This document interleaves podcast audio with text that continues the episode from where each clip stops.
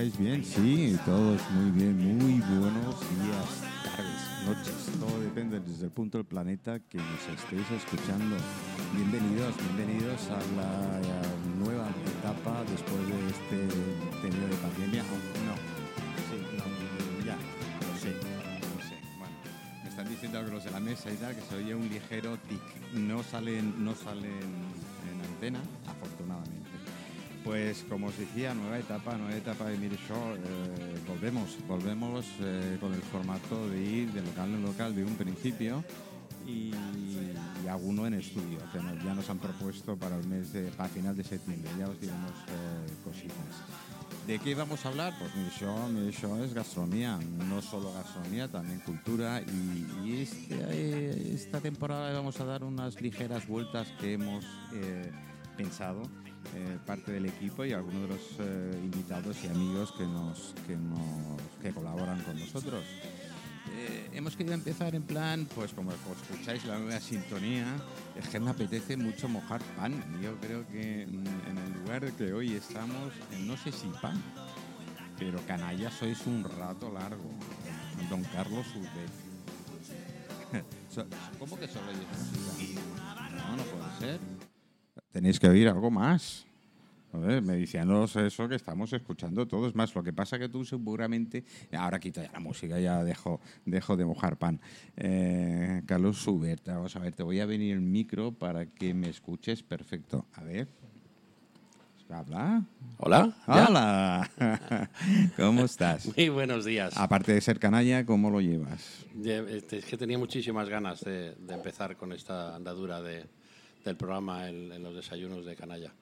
Y bueno, explicar eh, primero un poquito más esto de, de Canalla, por si hay Sí, porque, confusión. a ver, hay gente que Eh, no confundamos a la, a las- a la Porque, gente. porque el concepto es más en el sentido de, de granuja, de divertido, eh, que es un poco el, el objetivo, que la gente venga a disfrutar y a pasarlo bien, eh, en contraposición a lo aburrido de, de siempre. No se trata de que aquí hagamos canalladas a nadie, ¿vale? Eh, eso Bueno. sí que me gustaría aclarar. Sí, queremos tener muy- porque, muy- porque canallada es, no sé, que te, que te cobren el doble de la factura, ¿no? Eso, Bo- no, no van por ahí los tiros. eso es Va- algo va más en el que sentido de, canallada. de, de romper barreras y de, de algo, algo fresco y, y- y sobre todo eso, divertido, entretenido, diferente. Eh, bueno, tú lo has aclarado bastante bien. Es decir, venir a Canalla lo que te puedes encontrar es una forma de cocinar, eh, una forma de preparar, una forma de degustar eh, cosas diferentes. Sí, fundamentalmente eso. Lo de la factura ya lo dejamos aparte. No, si es que además, eh, si nos acusan de algo es de ser baratos, o sea que yo me alegro también. Pues eh, me- me- me- no sé, esa acusación eh, hay que nivelarla. ¿eh? No, no voy a, voy a co- que, corregirla, pero al menos nivelarla. es una acusación de la que no me pienso defender. Bueno, bueno, mejor, mejor, mejor. Eh, lleváis poco tiempo abierto, si no me equivoco. 6 de junio. 6 de junio. Somos, somos babies todavía. Si estáis en pañales. Un canalla en, en, en pañales, lo quiero ver. Esto es tremendo. Eh, ¿Vuestra carta, principalmente, en qué la basáis? Nosotros tenemos dos cartas diferentes. Como, Ya me vas a lógico. complicar la vida. Ya ahora tengo dos. Claro, yo tengo una carta para desayunos, porque fue uno de los primeros conceptos de- del restaurante. Es decir, ser un restaurante quería desayunos y no una cafetería, sino desayunos desde el punto de vista del restaurante, con una cocina detrás, con lo que todo eso conlleva. Esto es, es un punto que deberíamos aclarar con la gente. ¿vale? Es decir, el concepto de lo que es la cafetería donde tú puedes ir a desayunar y otra cosa es el concepto que Canallas tiene, que es eh, tienes un lugar donde puedes desayunar con cocina. Sí, ¿eh? Y dicen, bueno, la cafetería tiene cocina. Mm, va a ser que no. Sí, La No. cocina tiene un, reci- una- un punto, ¿eh? digamos un punto caliente, donde se puede hacer ciertas cosas. te lo aclaro con un concepto que es muy fácil de entender. Eh, si tú pides una tortilla, un pincho de tortilla por la mañana, eh, te van a preguntar qué punto, qué punto lo quieres En Canalla. en canalla. Entonces, eh, ¿por qué? Porque la tortilla la vamos a hacer al momento, al punto que lo quiera el cliente. Con cebolla, lo sin cebolla. Con cebolla, sin cebolla, es decir, al gusto del cliente. Eso es lo que significa tener una cocina Vale. detrás. Ya, ya sabéis, los que sois partidarios de sin cebolla podéis venir y los que sois partidarios con cebolla también podéis venir. Es complicado, le estoy complicando la vida. No, no, no, yo me mojo, ¿eh? yo me mojo, porque como lo pueden pedir como quieran, yo, igual que otros chefs han mojado, yo me mojo. Está Ah. los de la tortilla con cebolla y los que no saben. me ha encantado. Eso me ha encantado. Fácil, pero también son ¿Veis bienvenidos. el concepto de canalla por donde iba? que digan lo que digan. Es hacer. Bueno, el otro día tuve la suerte eh, de probar un sándwich. No hablo del perrito, hablo de ese sándwich, eh, para mí, exquisito, súper. ¿Cómo se te ocurren esas ideas de meterlo, embadurnarlo, darle...? No, en, en- o sea, hay veces en que estamos hablando de imaginación y hay veces en que estamos hablando de recuperar cosas que se han perdido. Entonces, en el, en el apartado de bocadillos o de sándwiches eran eh, realmente sándwiches de leyenda. Si, si hablamos de sándwich cubano, no me lo he inventado yo, pero se ha ido perdiendo. ¿sabes? Y son, son cosas que es lo que yo pretendía. ¿no? Eh, el de roast beef, todas estas cosas, no, no son invenciones, son, es recuperar cosas que merecen la pena. ¿Y lo del perrito pulpero? Ya me he inventado el nombre. Sí, el- eh, nosotros siempre eh, tenemos el nombre descriptivo porque entendemos que la gente tiene que saber lo que va a comer, porque la sorpresa no está ahí. Eh, Bueno, hay, hay gente que se lleva sorpresa, ¿no? En el canalla. En algunos otros lugares que hasta que no prueban no saben lo que sí, están se- comiendo. se, ¿eh? sorprenden, pero yo quiero que antes de comerlo sepan de qué va. Primero, porque aunque la carta recoja siempre intolerancias, eh, me parece que es, que es sano que la gente sepa de, de qué va. Esto es porque otra la cosa. sorpresa viene después. Y entonces, aparte del nombre descriptivo, está el cuando nosotros eh, pasamos de ser una sugerencia a que ya el plato merece entrar en carta, entonces recibe su bautismo, entonces tiene su nombre artístico, digamos, como en este caso que es el, el calamardo hot dog. El que tú dices de pulpo es el calamardo. Tremendo. Eh, no sé, mi, eh, la preparación que tuvo Carlos la colgamos en Face y creo que va por las 380 o 385 visualizaciones, que en un vídeo que dura un poquito, no sé, es mucho. Los vídeos de más de un minuto la gente no, no aguanta en, en las redes sociales y ya llevas un montón. ¿Ves? Me ganas yo comiéndote el calamar. que no llego a tanta, pero bueno, es que mis barbas y la, la maonesa por, mi, por mis bigotes no es muy atractiva, pero muy bien. Ocurrencias, ¿cómo se, te, se te ocurren? ¿Tienes, eh, la gente te dice, tú vas dándole vueltas? eh, a ver, Carlos, ¿qué hace? Son- Carlos Uber, ¿qué hace? Son las dos cosas. O sea, primero eh, tienes que pasar en esto y en general en la vida con los ojos bien abiertos. Buah, Porque si no, pues, si no es que pasas de largo y no te Sí, enteras. hay mucha gente Es que lo hace por Sí, hay mucha gente que, que de repente me pregunta cosas que digo, pero si es que yo no he hecho nada excepto abrir los ojos y que cada experiencia de tu vida, pues es como que vas tomando notas y te Mm. acuerdas no soy yo, no solo yo, lo- los cocineros en general, pues tenemos el recuerdo gastronómico pues desde la primera papilla que nos dieron y inmediatamente me viene a la mente a lo mejor naranja, plátano, galleta, eh, po- porque Claro, o sea, impreso, la, ¿no? la papilla... Eh, y, y como eso, todo lo que ha sido. De repente alguien me... ¿Y cómo se hace no sé qué? Pues un cóctel, así, así. ¿Y eso cómo lo sabes? Pues porque una vez me toma, he estado en un bar y un tío al lado pidió ese y, y me fijé, o sea, es cuestión de fijarse. Entonces, estar bien atento a todo lo que pasa. Y a partir de ahí, pues buscar la, la- que ahí es donde viene, digamos, la parte canalla o la parte divertida, el, el girar las cosas, que no pasa nada. ¿Y por qué lo dulce no puede ser salado? Mira, en, la- en las jornadas que hacemos la semana que viene, uno de los platos de degustación es un tiramisú de codillo. Pues, ¿por qué no? O sea, siempre tienes que tener en la mente por qué no. ¿Por qué no? Todo es posible, siempre, lógicamente, dentro de unos, de unos parámetros. Esto es como, como la música. Todo es posible dentro de una armonía. Pues aquí es igual. O sea, hay cosas que no pueden ser y no pueden ser. Pero dentro de eso no, no tienes límite. Tenemos que decir que estamos en, en el restaurante Canalla, en Rubén Darío. Nunca me acuerdo del número.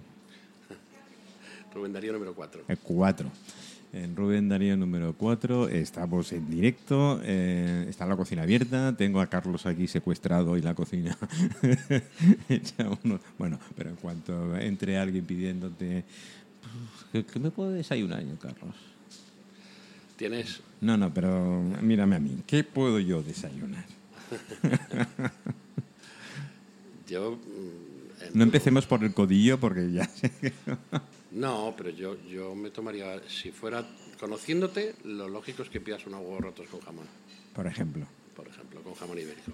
Con jabón. ¿Ves? Ya me, la, ya me he puntualizado que eso es, es- eso es importante. ¿Por ¿eh? qué ibérico? Eso es. Por lo que eh, más o menos ya sabes que vamos a terminar hablando. Y es que dentro de esa frescura, dentro de eso que la Ahí gente voy, disfrute, ahí voy, ahí voy, eh, es perfectamente compatible con que sea lo más, y ahí te voy a ser sincero, lo más saludable posible. 100%, lo te lo digo, muchas veces no lo consigo. Por tiempos, por, por, No, por por- X motivos, por- productos que me cuestan. Bueno, hay- caro, hay- hay- pero sí, sí con esa filosofía. Hay muchos decir, restaurantes que pegan al kilómetro cero, a sostenibilidad, que tal y que cual. Y yo que soy un poquito observador y me gusta sentarme ahí, qué tal, y observar. eh, mienten. Pero Lo siento, cuestión- lo siento, chicos. Sabéis que soy muy sincero. Yo, por ejemplo, el, el programa de Mary Show, precisamente el nombre de Mary Show en mallorquín, que es Mira esto, es la tonalidad con que lo dice. Dice, ¿te ha gustado? Digo, Mary Show. Entonces, Claro, ¿hay pero es una necesidad de cuestión de mentir? ética profesional. Si para que tú disfrutes te tengo que hacer daño, no me mola. Uy, lo de hacer daño. Don Claro. Rafael más. Sobre todo a propósito. Don Rafael más, creo que tienes. Espérate, espérate que te lo. A ver, ¿ahora? Sí, aquí estamos. Ah, espera, ahora. Ahora sí. ¿Sí? Sí. Vale, perfecto. No, eh, bueno, Carlos eh, es, es- es un maestro en, en- en la manifestación de su arte.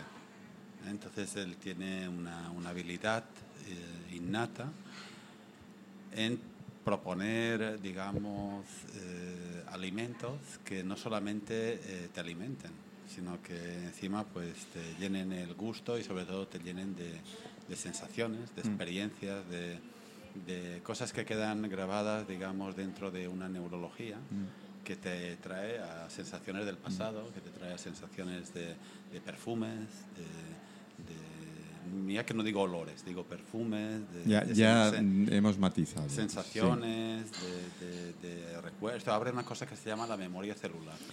Estoy hablando con Rafael más. Eh, o estamos. Estaba buscando, he estado no sé, dos días buscándole cómo lo presentaba. Ah, pues mira, Rafa. Eh, ya, bueno, independientemente de eso, no, yo creo que Rafa es todo. ¿O no? Bueno, eh, soy un- una persona que está en, en la búsqueda del ser, en una experiencia humana, en un crecimiento personal. Y eso lleva a 360 grados. Esto no solamente tiene una dirección. ¿Y tú eres canalla? Yo soy ese yo soy. O sea, que soy parte de... bueno, Una parte de mí tiene que ser canalla. Claro. Eh, ¿por, por qué nos gusta ser? Eh, ¿por qué el, eh, bueno, somos lo que comemos, Rafa. Totalmente. Pero en serio, es decir, no es aquello que la gente que dice, bueno, yo, pero, mira pero que- te has visto. Pero no es broma lo que te No, digo. no, es- pero es nada. Ok, te voy a... ¿Te hablo técnico o No, simpático? no, a ver, mm, Porque si te hablo simpático... Va- Vamos a nuestros siguientes, por ser el primer programa, suavizarlos un poquito, Bueno. no sea cosa que los asustemos y vuelvan. Bueno, pues ahí va el susto. Mira, si tú coges una molécula de, de, por ejemplo, de germen de trigo y una molécula de, de sangre humana, son exactamente iguales. O sea, todos los componentes que componen la molécula son iguales. Lo único que el núcleo de, la molécula nuestra tiene una base de hierro, o sea, de, y la de la verdura la tiene de, magnesio. Y a partir de ahí te vas a dar cuenta de que la sangre nuestra pasa igual. Si tú metes agua de mar directo en las venas, que ha pasado, sobre todo en tiempos de guerra, en tres días eso es sangre de la mejor calidad. Entonces, ¿qué quiere decir? Que cuando tú te das cuenta que lo que comes en tres, cuatro días forma parte de las células que tienes en el cuerpo, lo que no vas a meter a tu cuerpo van a ser elementos que sean tóxicos que lo vayan a dañar. Manuel, o sea, ¿quién es lo suficientemente rico que se pueda permitir de dañar con alevosía y premeditación la mejor inversión que tiene, que es su cuerpo? Algunos lo hacen, ¿eh? Bueno, pero no Algunos lo hacen y, y no, no- no Pe- sé si consciente o inconscientemente, Ahí, pero eh, no, conscientemente nadie daña el cuerpo. Nadie, conscientemente. La- Ahora que luego, pues, eh, todos cometemos, eh, todos experimentamos, pero nosotros de verdad que sí que somos lo que comemos. Seguro, pero al 100. Pero, claro, yo cuando digo esto, eh, así en, bueno, en broma, ¿no? En broma, claro. Hablando un poquito... cuando se hablan las cosas más ver, serias. lo- los, los seres humanos, a ver, no somos nada. Nitrógeno, hidrógeno, oxígeno, un poquito de agua, algo más. Y todo eso son, bueno, nos compone nuestro cuerpo. Hay gente que no lo entiende. Digo, el pues yo te veo muy bien. Se llama el átomo chión, ¿eh? que es un átomo que contiene carbono, hidrógeno, eh, yodo, eh, oxígeno y nitrógeno. Y todo eso, eh, nuestro cuerpo eh, lo ha juntado y vemos esta imagen tan espléndida que tenemos de nosotros. Bueno, si lo vemos desde un punto de vista newtoniano, entonces es una ley de compensación universal, donde toda esta materia se mantiene cohesionada, pero realmente es energía. Vale, Tú te pues- alimentas de... O sea, todos somos energía. Ahí, ahí es lo que entramos, ¿no? Es decir, el dicho ese que tan a- muchos lo han empleado como, como frases o, eh, publicitarias y demás, eh, eh, la energía eh, no se destruye, se transforma. y tal. Pero es que es verdad, es decir, Claro. que no, no, no hay más. Es que si tú introduces a tu cuerpo un tipo de energía que es tóxica, la palabra tóxico significa veneno en griego. Entonces, tarde que pronto esto te va a intoxicar. In significa dentro y toxicar, eh, bueno, envenenar.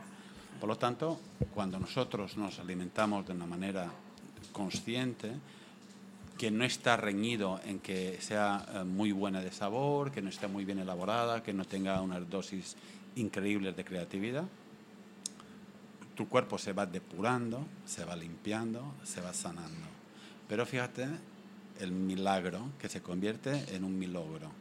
Este milogro es que te das cuenta que emocionalmente tu emoción se equilibra. O sea, tu neurología, que está en toda la zona de los intestinos, que tiene mucho que ver con las emociones, esta neurología se calma. Por lo tanto, casos de ansiedad, ves que la gente está más tranquila.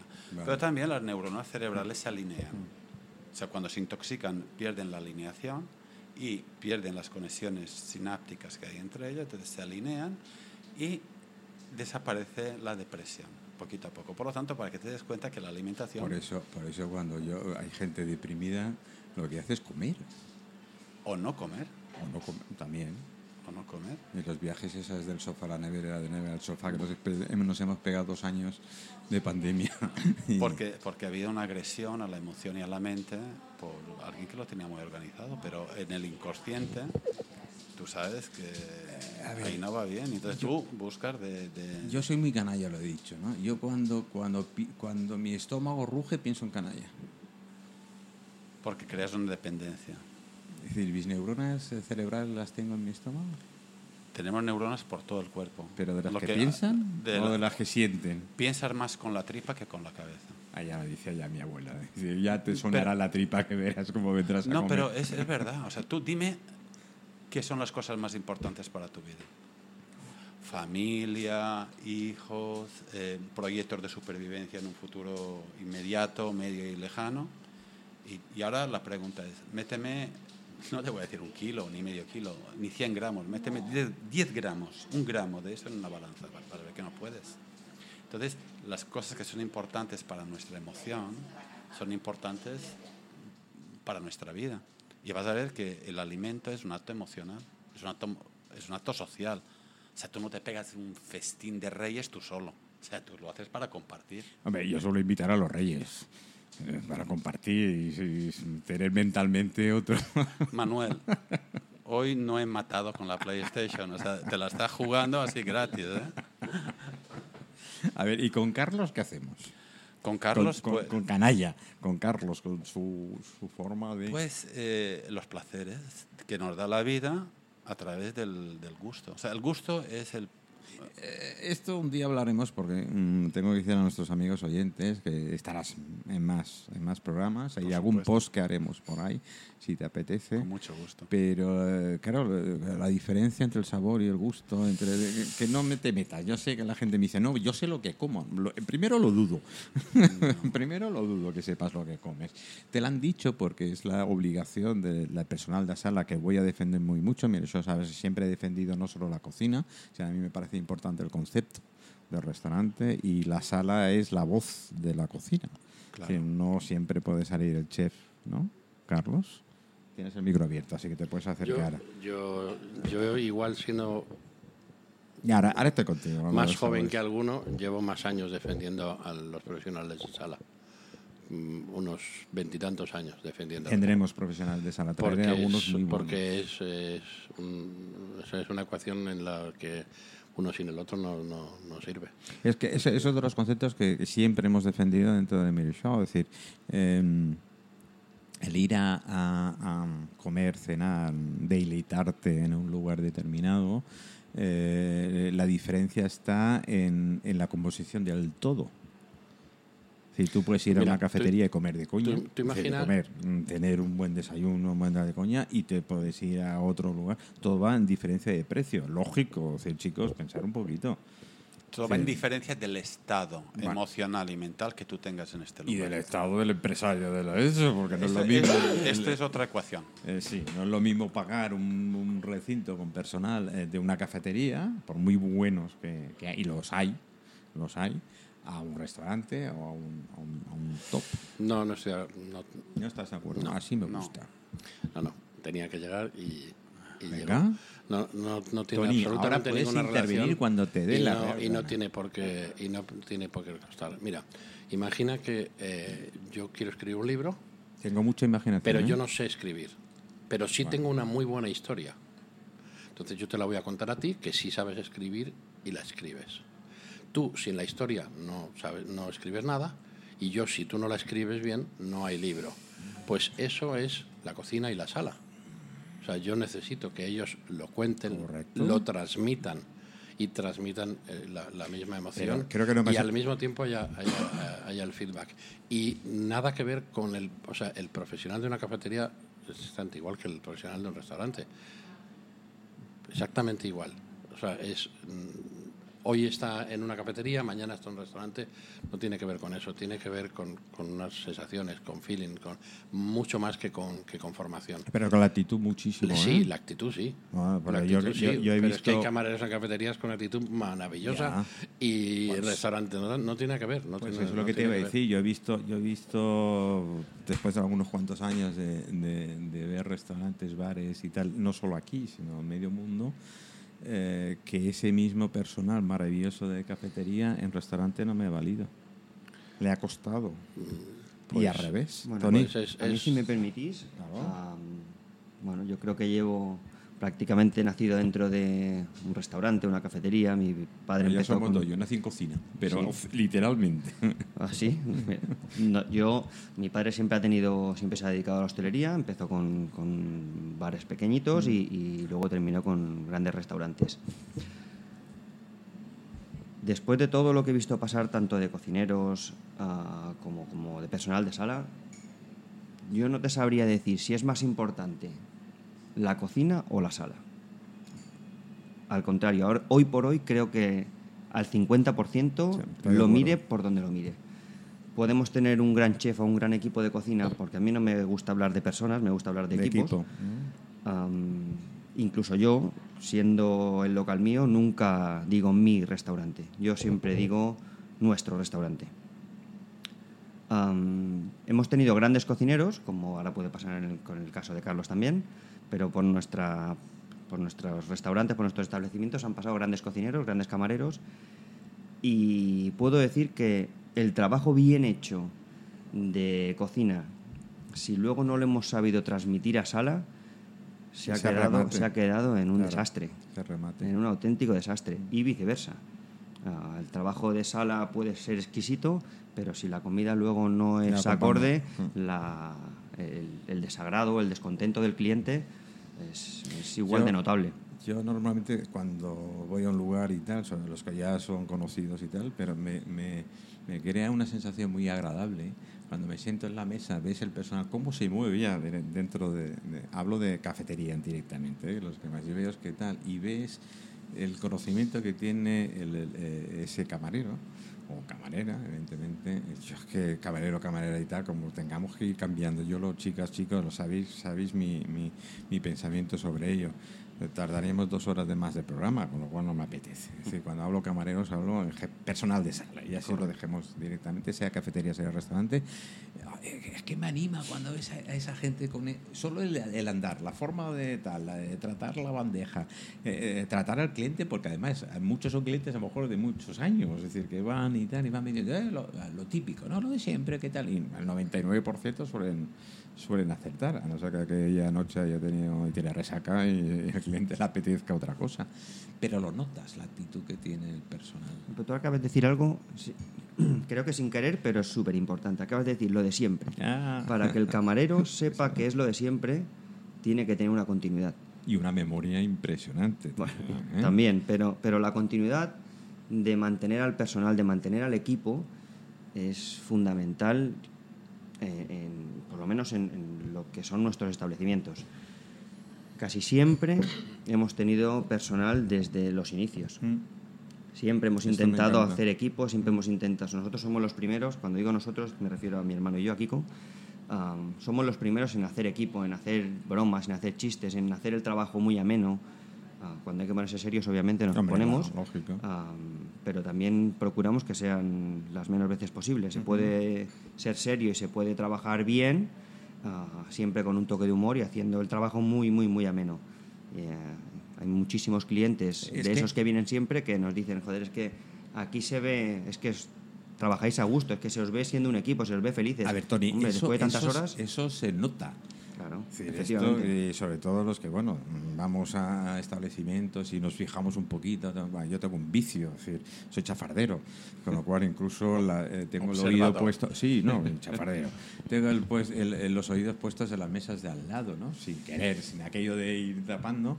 Pero claro, escuchas conversaciones, escuchas eh, cosas de la gente, y digo, joder eh, cómo se nota que están a gusto porque lo, lo, conocen, ¿no? conocen al equipo. Ahora le traigo el diario. Espérese que lo tiene en la otra mesa. hablo cafetería. Después pasamos a restaurantes, que esto ya es otra bola. Em, ya de entrada te hace de estar a gusto. Sí. Ya de entrada ya tienes esa confianza de decir, sí, señor, aquí vuelvo. Correcto, pero en los restaurantes también se puede, ¿eh? Sí, no, no digo que no, ¿eh? Sí, yo, bueno, hay restaurantes por ahí de que hablaremos que no miman tanto al personal. Mira, si, si tú, cuando te sientas en la mesa de un restaurante, percibes que ahí hay mal rollo, no te, como mínimo no te vas, no sé si te vas a levantar y marchar, pero como mínimo no te vas a relajar. Ah, yo si no me relajo, yo creo que en general cuando no te relajas no puedes disfrutar. No, yo me voy yo directamente. Yo lo he hecho, ¿eh? Yo he entrado a algún lugar recomendado. si no te relajas no puedes disfrutar. No, no, no. Además, eh, eh, el cuerpo humano, y aquí tengo a, Rafa, ya te, tuteo y todo, imagínate, ya hace 20 minutos. O de tú o de Lord. Eh, bueno, chico, tampoco te pase. y me das a elegir de tú. la verdad es que cuando entras en un restaurante, el humano, como sí, somos una fisiológicamente somos una fuente de información brutal. Claro. yo solo el mero hecho, incluso mira que lo dicen, oye, por mi cara no vas a saber lo que soy, no, pero por ahí voy. Por la forma de andar y, moverte y expresarte el movimiento, el, tan venido lenguaje corporal, en eso es, yo me tiro seis años con la PNL y te puedo asegurar y que solo acierto un 20%, imagínate si sigo con ello. Claro. Eso es lo que se nota cuando entras en una sala de un restaurante. Es que la disposición, la forma, mejor que los cojo sirviendo, y la forma que están sirviendo ya o tratando al cliente. Tío, ahí casi o, entro o me voy para afuera.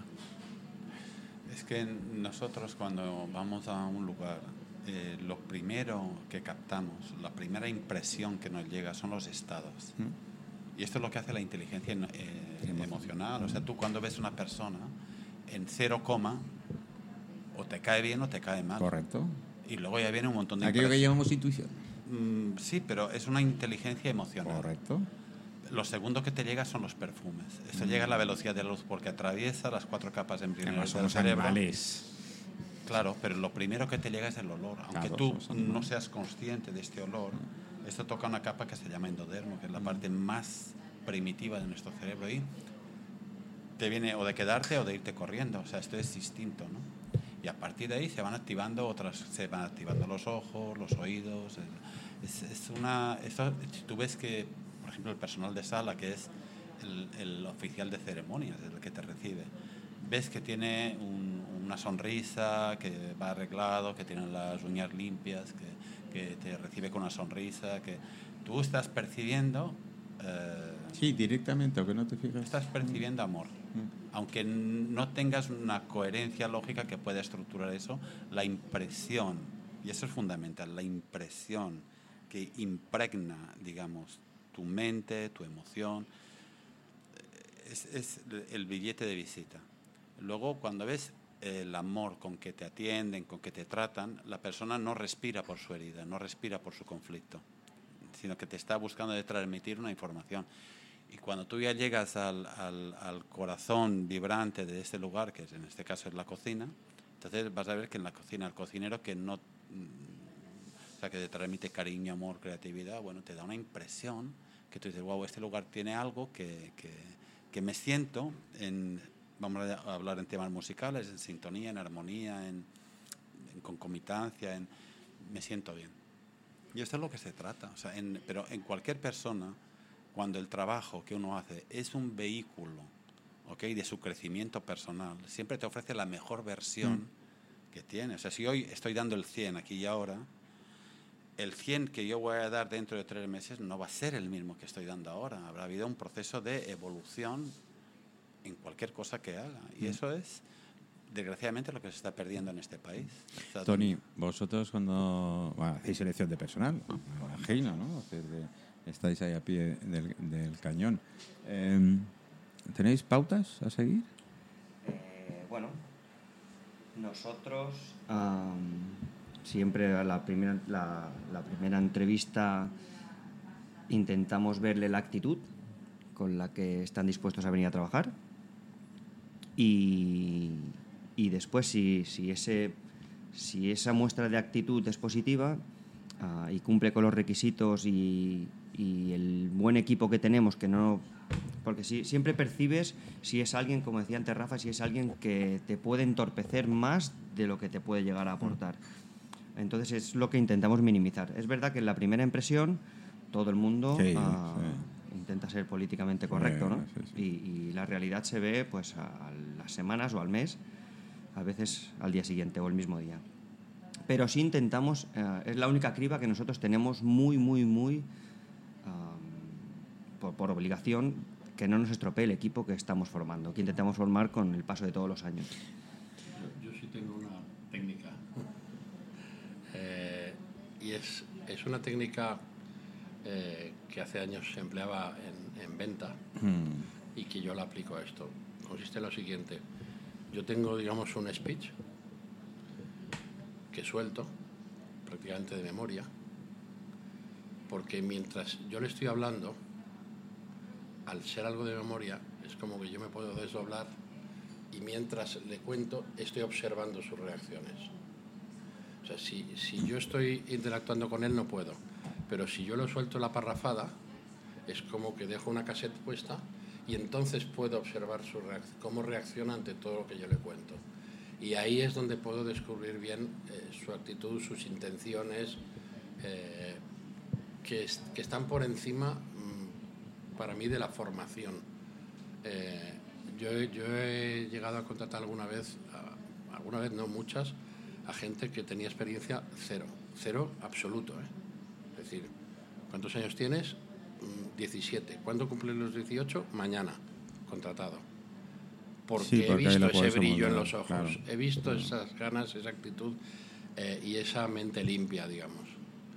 Eh, pero es de, esta es de la única manera que tengo, es el poder desdoblarme para observar su reacción.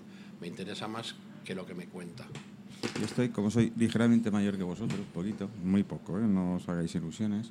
Eh, he tenido la gran suerte, porque ha sido la gran suerte de hacer selección de personal. Y cuando hablo de selección de personal a nivel Madrid, Barcelona, Bilbao, Sevilla... Manu, perdona, lo, lo, importante no es que hayas nacido 10 minutos antes. No, no, no. no sino no, que no. coño has hecho en esos 10 minutos. En esos 10 en esos diez minutos lo que he hecho, lo que he hecho, yo que si han pasado 10.000 personas por, por mis ojos, han sido pocas. Eh, bueno, estaba- ya lo sabéis lo que, los que me conocéis y tal, pero directamente yo lo primero que hacía era observar.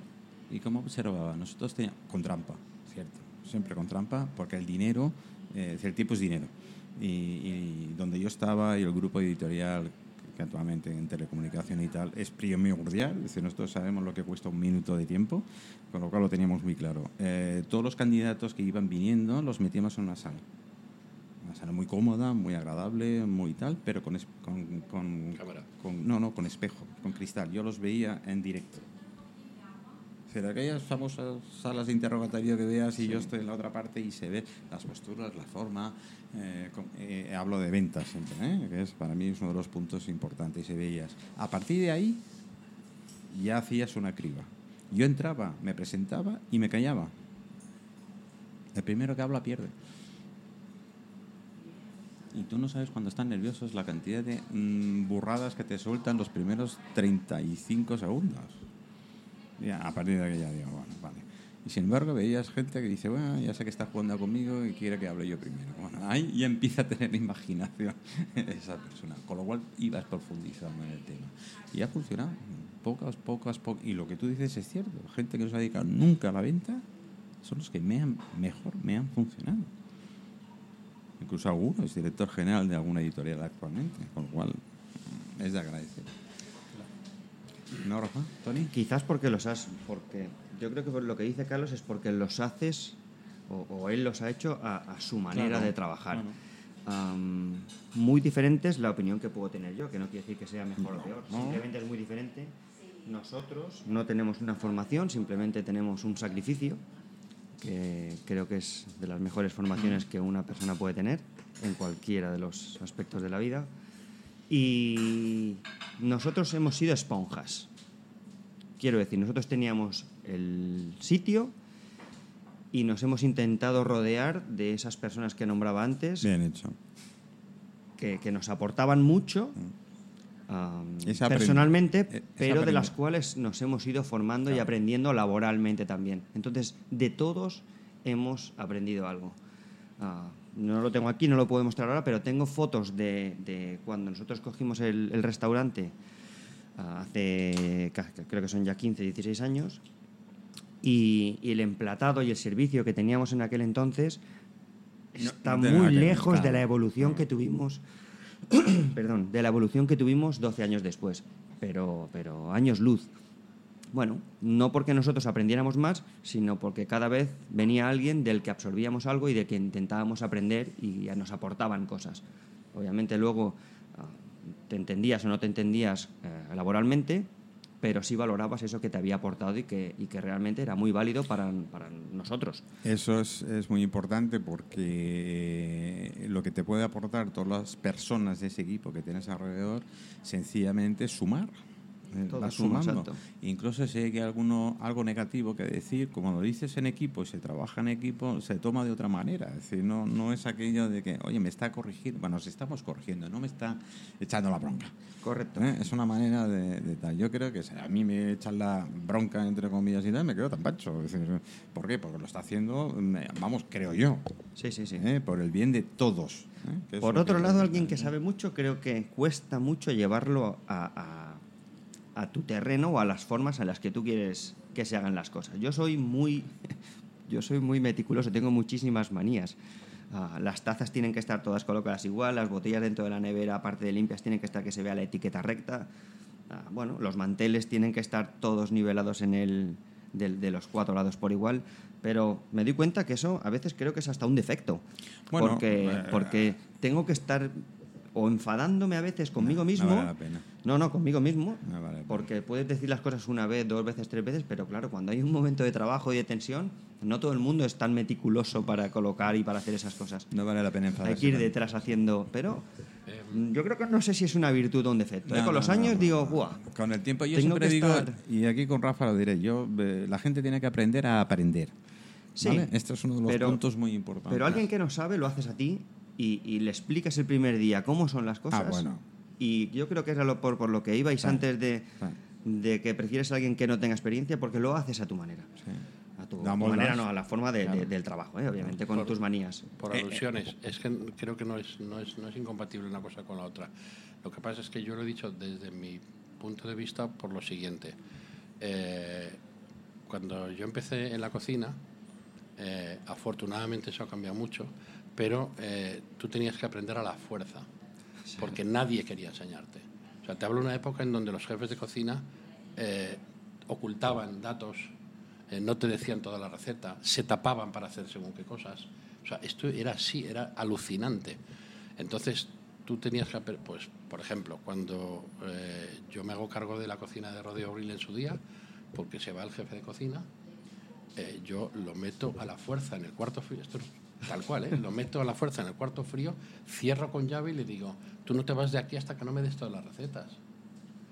Es- eh, esto Eso era fue, así. eso fue el fiambre que encontraron hace Este- unos años, ¿no? este- Entonces, eh, luego, una vez que eres jefe de cocina, es mucho más tu obligación formar que, que aprender de nadie. Entonces, has tenido que aprender, pero eso, haciendo cosas que ya hoy en día, que es lo que hablábamos de, de las entrevistas, porque muchas veces cuando yo estoy contando esta historia, a la mitad ya me interrumpe para preguntarme cuánto va a ganar. Entonces, Ah, bueno, fíjate lo que dura la sí, entrevista, ¿no? sí, Correcto. sí. Pero, eh, pero nosotros, o sea, yo me fui con, con Coldo a trabajar gratis para aprender. ¿Quién hace esto hoy en día? No, nadie. ¿Entiendes? Entonces, eh, tú luego sigues chupando información. Bueno, hay- compañeros, aprendes a veces de un parrillero, de un ayudante, de, un, de cualquiera, sigues absorbiendo. Pero lo que pasa es que ya es tu obligación formar más que, más que otra cosa. Ahí, ahí vas a, a lo que hemos dicho, ¿no? una creación de equipo. Es que el propósito de un equipo al final es cada uno dar la mejor versión de sí mismo. Y, o sea, el tú, cuando tú ves un error, ¿ok? Y tú mismo vas corrigiéndote en este error, algo dentro de ti está eh, cambiando de liga, está empezando a mejorar. Este es el propósito de cualquier actividad, no solamente de una editorial, sino de un restaurante. Un restaurante es un lugar donde se hace magia, o sea, se, hace alquimia, se mutua, se muta Eso una es. cosa en se da la transmutación famosa de los eh, Alimentos. ¿no? Entonces muchas veces el ser excesivamente eh, metódico es eh, porque te da seguridades en las cosas que tú luego te sientes inseguro. Si tienes todas las botellas eh, en orden, con la etiqueta en un sitio, tú en un vistazo sabes cuándo tienes que cargar la nevera o cuándo no. O aprender a cargar las neveras por atrás y no por adelante. Entonces, en cero coma tú has resuelto la ecuación. Entonces, el orden, de alguna manera, te da seguridad a, a los puntos inseguros que tienes dentro. O sea, te estabiliza la emoción, te estabiliza la mente para que tú eh, puedas dar la mejor versión. Un restaurante es eh, como estos, digamos, lamasterios antiguos que había. O sea, tú cuando vas a un lamasterio, o cuando tú, por ejemplo, tú, tú no querías estudiar y tu padre te llevaba a una carpintería y le decía, te dejo el niño para que... Venga, enseñe". aprendiz. Y el aprendiz no cobraba. Pero ¿qué es lo, el primer trabajo que le daban al aprendiz? La escoba. Claro. ¿Y qué hacía? No el oficial o, o- o- o- el ayudante, no, no, el maestro. El maestro Es que había un respeto antes. cogía la escoba y te enseñaba a barrer, a fin de que el polvo fuera a 4 o 5 dedos de altura del suelo, que no se levantara para arriba y te ensuciara todos los muebles. Y te llevabas alguna colleja precisamente por barrer mal, o sea, por mover la escoba de tal manera que mandas el polvo para arriba. Pero el proceso de iniciático una carpintería o de una herrería Sí, o de un un taller o de- mecánico, o de un restaurante, un Claro, taller claro, mecánico, claro. es el, es el mismo. O sea, vas... Yo, yo me acuerdo en esa época, es decir, que- y después sacó- se sacó la formación profesional, ¿eh? que era un poco compaginar lo que los aprendices, los, los chavales que no, no, vamos, yo he ido a buscar, yo he ido a buscar bocadillos al bar así de veces cuando Pero- trabajaba. Pero, pero forma parte de un proceso De aprendizaje, tu crecimiento sí. personal. Sí. Y cuando tú entras a un restaurante, hay personas que van a comer, no a comer, a devorar. Y lo- tú le echas, Ah, ahí, ahí hemos, sí. tú le echas un trozo de, de- de que has hecho harina, un trozo de madera, y el tío va y se lo come y, y le da igual. Ahora, hay personas que, bueno, que están en su meditación y, van a compartir el proceso que hay ahí dentro. Tú entras aquí dentro y enseguida ves que todos los ojos eh, buscan tus ojos. Y es lo primero primero que me ha pasado. ¿no? Entonces, eh, bueno, ves que todo el mundo te recibe con una mirada agradable, que nadie te transmite su herida. Eso es muy importante. Pero lo mismo, eh, tú imagínate que te vas a una consulta médica y, y tú le cuentas un problema al, al- al médico que te atiende y le dices, ay, Dios mío, Dios mío, ¿cómo me sale?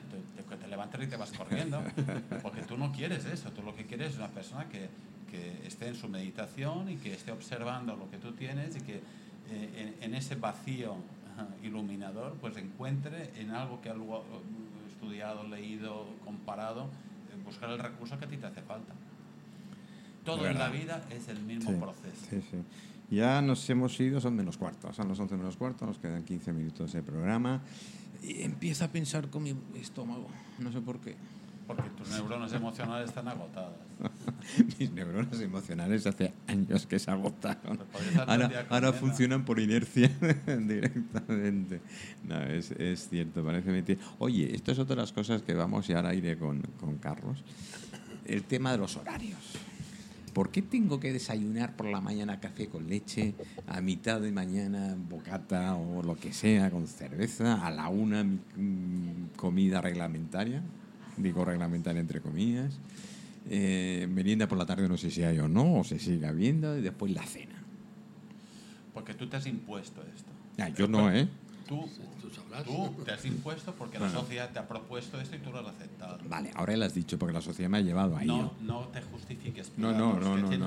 Perdona, perdona, perdona. Aquí tengo a Carlos como testigo y yo no soy de los de café con leche para desayunar. Ni siquiera la Magdalena. La Magdalena, hablo de bollo, me gusta en un momento que me apetece algo dulce. No, lo que sucede es que nosotros tenemos una serie de glándulas de secreción interna que funcionan por unos ciclos que se llaman los ciclos circadianos. Por eso cuando tú coges un avión y te vas a Sudamérica, tus ciclos circadianos no se corresponden con los ciclos solares que hay allí. Son ciclos solares que tenemos dentro.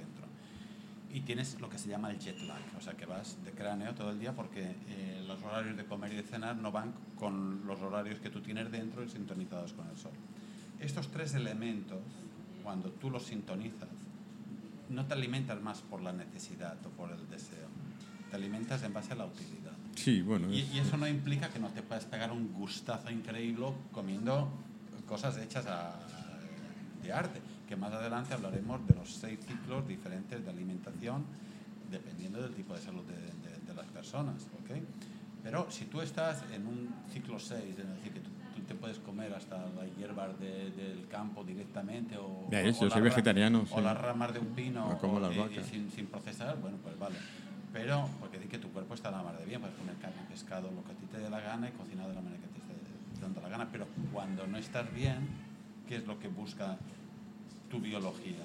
Es recuperar un equilibrio en base a lo que te nutres, en base a lo que respiras, en base a con quién te relacionas. O sea, si tú tienes ansiedad, por lo tanto tienes un conflicto emocional, no te vas a llenar de gente ansiosa. Oh, pues, estás, pues, estás lo- lo- perpetuando lo- tu, tu- sí, tu dolencia. En eso sí ¿verdad? lo tenemos muy crudo. Oye, hablando de lo que nos gusta, a ti te lo pregunté en el último. Porque... Tony, ¿qué te gusta comer? Cualquier cosa. No, cualquier cosa. Saca un plato. De verdad. Saca Yo, un plato, Carlos, que se llame cualquier cosa. yo voy, voy por sensaciones. Mm, bueno, antes hablando con Rafa, pues no sé si hago bien o, o- o no. Tú suéltalo. Pero no, escucha no, nadie, pero digo así. lo de comer por sensaciones, ah, por lo de que somos lo que comemos, ¿no? Pero yo procuro comer bastante bien. Ah, no abuso, no abuso de pan y de grasas, pero también es depende de la época o del momento de- del día o de mi vida. ¿eh? A veces el cuerpo me pide azúcar y le doy azúcar. Sí, no, no, no ando mirando y procuro no darle siempre azúcar cuando me lo pide. ah, Sí, que no sea por vicio. Exacto. Yo, por ejemplo, el café ahora mismo lo tomo sin azúcar. Ah, hace 20 días me lo tomaba con sacarina. Y, y un día, si me apetece tomármelo con un poquito de azúcar, me lo voy a tomar con azúcar. Pero ahora lo tomo solo. En comida igual. Me pasa que yo, por ejemplo, los domingos siempre como lo mismo. Esta es otra. Ah, como hay gente que come las paellas, y a mí me gusta comerme un platito de sepia los domingos. Ah, hay noches que me gusta comer simplemente de queso y boquerones. Otros días me apetece irme a comer una buena hamburguesa, como la que tenemos En aquí en Canalla, Canalla, por ejemplo. Hamburguesón. Desayunar pero sobre todo, sobre todo con lo que, lo que a mí más me fascina, o, o un pescado, un pescadito a la plancha me encanta también. Pero me fascina la mezcla de sabores. Mm, Me encanta. Me enca- Por ejemplo, la mezcla de sabores que me deja el calamar de hot dog que tenemos, Buah. a mí me, me Tú flipa. no has visto el vídeo. Sí, sí, lo he visto. Sí, sí, sí, lo he visto. A mí me flipa. Ah, me gusta mucho la cocina, me gusta mucho comer. Me encanta. Entonces, cuando digo que realmente como cualquier cosa, es que le hago feos a, a muy poquitas cosas. Más a texturas que a sabores. Yo tengo que reconocer que eh, es verdad, yo nací literalmente en una cocina, ya con dos meses ya estaba mi padre en cocina y además eh, siempre se lo he reprochado de mayor, a mí me empleaba de conejito de indias, porque sobre todo cuando hacía salsas nuevas y cosas de estas que él se inventaba, pues metía el dedito y me lo tenía en la boca y depende la, mm, la expresión que, que me, me tenía, ah, pues esto pues sí, mira, tiene culpa de ser que yo sea goloso. Mi padre sí, Sí. tiene culpa de ser goloso. Y esto es una cosa que cuando voy a muchos restaurantes, los que ya me conocen ya saben, yo pido el postre primero. ¿Sí? Siempre y cuando el postre de ese lugar valga la pena. Es decir, que no tengan los 1500 postres que hay normalmente. Pero si hay un postre característico de ese lugar, me encanta. Es decir, yo soy. Porque vas a dejarte lo más bueno, lo que más te gusta para lo último, cuando ya mm, están las neuronas estomacales repletas de todo lo que le has echado, ¿no? Te contesto yo, Manu. Vale, venga. Eh, yo, como es lógico, por otro lado, sigo la misma regla para mí que trato de seguir para, para, Para, los que vienen aquí. ¿no? Eh, y son, es una regla que son tres, dos en positivo, una en negativo, digamos. Eh, trato de alimentar, trato de emocionar y trato de no dañar. Entonces, si lo que como me alimenta, me emociona y no me daña, eso es lo que me Eso, gusta. es- eso es un completo. Creo que te he contestado. Un completo. Y, y además quiero recalcar una cosa porque ha salido la palabra la palabra sacarina. Nosotros no tenemos sacarina aquí, tenemos stevia. Eh, pero es verdad que algunas personas, ay, no tenéis sacarina. No, no tenemos sacarina, porque eso sería dañar a sabiendas. O sea, yo no digo que yo no soy infalible, pero como decíamos antes, por- porque, nadie es infalible, pero coño, a sabiendas no. Claro, es que la sacarina encima nació eh, como, como resultado de una guerra fría. Y entonces es, es letal para el cuerpo humano y para la célula, porque provoca sí o sí células tumorales. O sea, eh, no quiere decir que te vayan a hacer un tumor, que te vayan a hacer un cáncer, pero tú comes una sacarina, es como si le pusieras una bolsa eh, a la cabeza. O sea, tú vas respirando aire, pero llega un momento que este aire mismo que respiras te mata. Lo mismo pasa con la célula. La célula muere por apopsia, o sea, por asfixia y muere. Entonces, eh, eso tendría que estar prohibido. Esto nació durante la Guerra Fría de, en Estados Unidos, que esto lo- se crearon laboratorios trabajando con, con, con virus, con las heces de los virus, y entonces como son 200 veces más dulce que el azúcar, la gente se lo toma, pero esto es letal, eso tendría que estar, o sea, el, el Ministerio de Sanidad lo tendría que prohibir, la, la sucralosa, todo, toda la sacarina, y, y esto es letal. Lo que pasa es que como atrás hay un negocio multinacional, pues bueno, ya sabemos... Pero, pero eso, por desgracia, ocurre siempre. ¿eh? Pero, pero, pero vas a ver que la mayor cantidad de gente que, con, con formas tumorales, tú vas a ver de qué se nutren y vas a ver que uno de los elementos Otra, otra, te voy a poner un montón de deberes. Otra de las cosas que eh, tendríamos que hablar en, en programas sucesivos y tal es la- eh, el azúcar. El azúcar no siempre es ese dulzón. Decir, Una cosa es cuando lo vemos dulce, eh, que nos apetece y qué tal, y hay muchos alimentos que llevan azúcar y no notamos que llevan azúcar. Claro. Que también son perjudiciales. No todos los azúcares son perjudiciales. Vale. Ah, Hay azúcares que, por ejemplo, mira, la pregunta es, ¿por qué nuestro cuerpo humano en los últimos eh, 10 millones de años no ha evolucionado con referencia a los azúcares? O sea, nosotros tenemos dos glándulas que detectan los azúcares bajo la lengua, que, bajo la, al lado de la vena sublingual, aquí abajo hay dos glándulas, las dos únicas que detectan el azúcar. Tú te lo pones en la boca y, y automáticamente esto empieza a tirar endorfinas y endorfinas del cerebro. Digamos, como- como la pastillita esta que me dio Carlos el otro día. ¿Cómo se llamaba la pastillita? la flor. Botón de Sichuan o flor eléctrica. ¿eh? Entonces, eh, bueno, claro, eh, ¿por qué no ha evolucionado? Porque no le hace falta evolución. Porque con las dos que tenemos basta y sobra y requete de sobra. Ahora, la pregunta es, lo que le vayas a dar a tus glándulas de secreción interna, lo que le vayas a dar a tu cuerpo, que sea algo que no genere daño, o sea, que no engañe el sabor, Mm. te engaña el sabor, te confunde y no detecta lo que es bueno o lo que es malo. Bueno, nos quedan cinco minutos de programa. Tony, ¿qué nos apetece ahora comer? Desayunar aquí y aprovechar que estamos en Canalla. Bueno, yo me conformaría simplemente con un buen sándwich. Ahora mismo me apetece. Ya Y- le estás complicando la vida. Bueno. Dentro de la mm, eh, baraja de 4, 5, 6 sándwiches que normalmente tiene Canalla. Antes hablabas del sándwich y me he quedado desde ver, que lo Carlos. hemos nombrado. Lo, ahora en cuanto Como terminemos, recomendación de chef. El Después que- recomendación el- de el que amigo. te Primero. gu- el que a ti te gustó es el sándwich Montecristo. Ese es. Eh, pero bueno, que hay muchas cosas. Yo, mm, yo no puedo dejar de recomendar eh, una tosta con el plan blanco bioecológico que tenemos, que es. Esto es una de las una cosas que pasada. tenemos que hablar en un momento dado, que es el tema del pan, que lo hemos, ah, hemos hablado a micro cerrado y hemos estado comentando el tema. Eh, lo de la canción, de, pues, precisamente lo había metido por mojar pan. En fin, pero hablaremos otro día con, con más extenso. La Pero tosta, el has- pan. Has oído muchas veces decir que en cocina muchas veces menos es más. Pues Y el tomate, tosta, es- un es- poco de tomate, un poco de aceite de oliva virgen. es otra de las cosas y- que quiero y recal- déjate de historias. Yo es otra de las cosas que quiero recalcar. Ya sé que estoy en canalla y no puedo decir otra cosa, pero ya los que me conocéis sabéis lo que, cómo hablo y con lo que digo. El tomate. Es decir, a ver, eh, te vas a sitios por ahí y te meten eh, agua de tomate. Sí, bueno. Mira, Es ese tomate de bote, hay que decirlo muy claramente, El- con la cantidad de tomates que hay en esta época del año. Que además lo puedes pasar en turmis, ¿vale? Como se hace en canalla, pero notas la no, no, no, pulpa. no, no, no, no, no, yo no lo a- paso en turmis. va- vas a, a- a Lo cuchillo. pasa- lo lo- pasa por cuchillo, que es lo No, mismo. lo que, lo que sí pasa es que el tomate que tú ves de restregado lleva todo el tomate. Eso es. Esto no, no le quito la pepita, no sé qué, le quito la piel. Va todo el tomate. Porque lo- algunas veces hemos comentado con Rafa la gente que hace tortilla de claras o, o- o- bueno, perdóname la expresión gilipolladas de este estilo. Sí, naturaleza ha inventado el huevo con yema y con clara. Por algo será, coño. Y no te comes la cáscara de milagro. Y- y- y- Entonces, ahí está el equilibrio. Entonces, ¿por qué el tomate sin la piel, sin la pepita, sin la pulpa, sin no sé qué? Ahí va todo el tomate entero.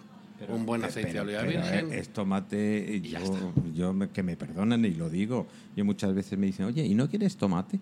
A ver, cuando voy a un lugar, a una cafetería y, y pido unas tostas con aceite, yo creo que esa persona debería pensar el por qué las pido solo con aceite.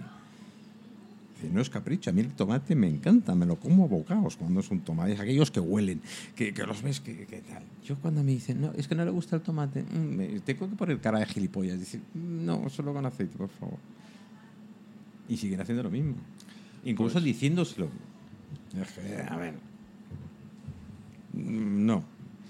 Rafa, suéltalo, puto, ¿no? No, bueno, es que nosotros eh, en esta tierra tenemos eh, varias razas de tomate que son espectaculares. Por ejemplo, está el rosado mallorquín, que es, una- es un tipo de tomate que por 70 años no, no hubo. O sea, fue un agricultor que recuperó las semillas del abuelo y lo volvió a plantar. Y hoy en día hay por todo, esto es espectacular, porque tiene un perfume, un sabor, una textura. eh, Un minuto, menos. bueno, pues eh, cuando a mí me gusta empezar siempre y acabar con la misma palabra que se dice gracias, porque es una palabra que por mucho que la multipliques nunca es suficiente. Y bueno, pues gracias a, a todo el equipo que estamos en esta mesa y gracias a todas las personas que nos escuchan aquí y ahora o en un futuro. Sí. Gracias. Tengo que decir que el, el programa es en directo desde las 10 de la mañana, lo haremos los lunes, aunque tenemos el post. ¿vale? Con lo cual podéis escucharos o escucharos el post. Haremos más cosas porque tanto con Carlos como con, con Rafa eh, hay temas que mm, creo que es mejor en post porque la gente podrá, podrá tener muy claro el concepto y, y podrá repetirlo las veces que quieras, etcétera, etcétera. Me preguntaban, ¿el tema televisión? No, chicos, eh, esperaros, tranquilos, todo llega. ¿eh? De momento en septiembre emitiremos las 24 horas, con lo cual ya es mucho. Y el tema televisión, tengo a mi socio más negro que me dice, no, pero Manolo, no me metas prisa. Si yo no meto prisa, es la gente que nos mete prisa. Tengo que agradecer mucho a, a, a Canalla, a Carlos Urbet, por estos momentos y otros anteriores que no se han visto y nos han escuchado en, en antena. Tony, todo un placer. eh, Igualmente, el placer mío. Espero que no sea la, la- la primera ni la última vez No, de poder seguro. estar. Eh, tengo que decir, Rafa, ya nos vamos viendo. Hay una señorita por aquí atrás que ni siquiera le hemos dejado intervenir o no ha querido, pero en fin, me mira con una cara como decir... Es el centro de mi universo, o sea, es- Va, va, va, va, va, va, va. Entonces mm, eres imperdonable. Lo siento mucho Lo y sé. la tengo delante, eres imperdonable. me lo dicen siempre. Gracias, estamos, hemos estado en Pues- directo en, en, en Canalla, en Rubén Darío, número 4. Número 4. Cuatro. Gracias por venir, cuatro. Gracias por volver y gracias por contarlo. Bueno, eh, chicos, eh, habléis a las 8 de la mañana. a las 8 de la A las mañana. 8 de la mañana. eh, De lunes a De viernes. lunes a viernes eh, hasta, Hasta las las 11 4 de la tarde y Bueno, después 4. jueves, viernes y sábado también de 8 a 11 de la noche. Vale, eh, tomar notas si no entras dentro de las páginas, la página del Face, tanto de Grupo Canalla, la mía propia y algunas que estamos, eh, ahí veréis eh, un, un poquito más. Chicos, eh, dejo con la sintonía original del programa, que a partir de la semana sí la tendremos.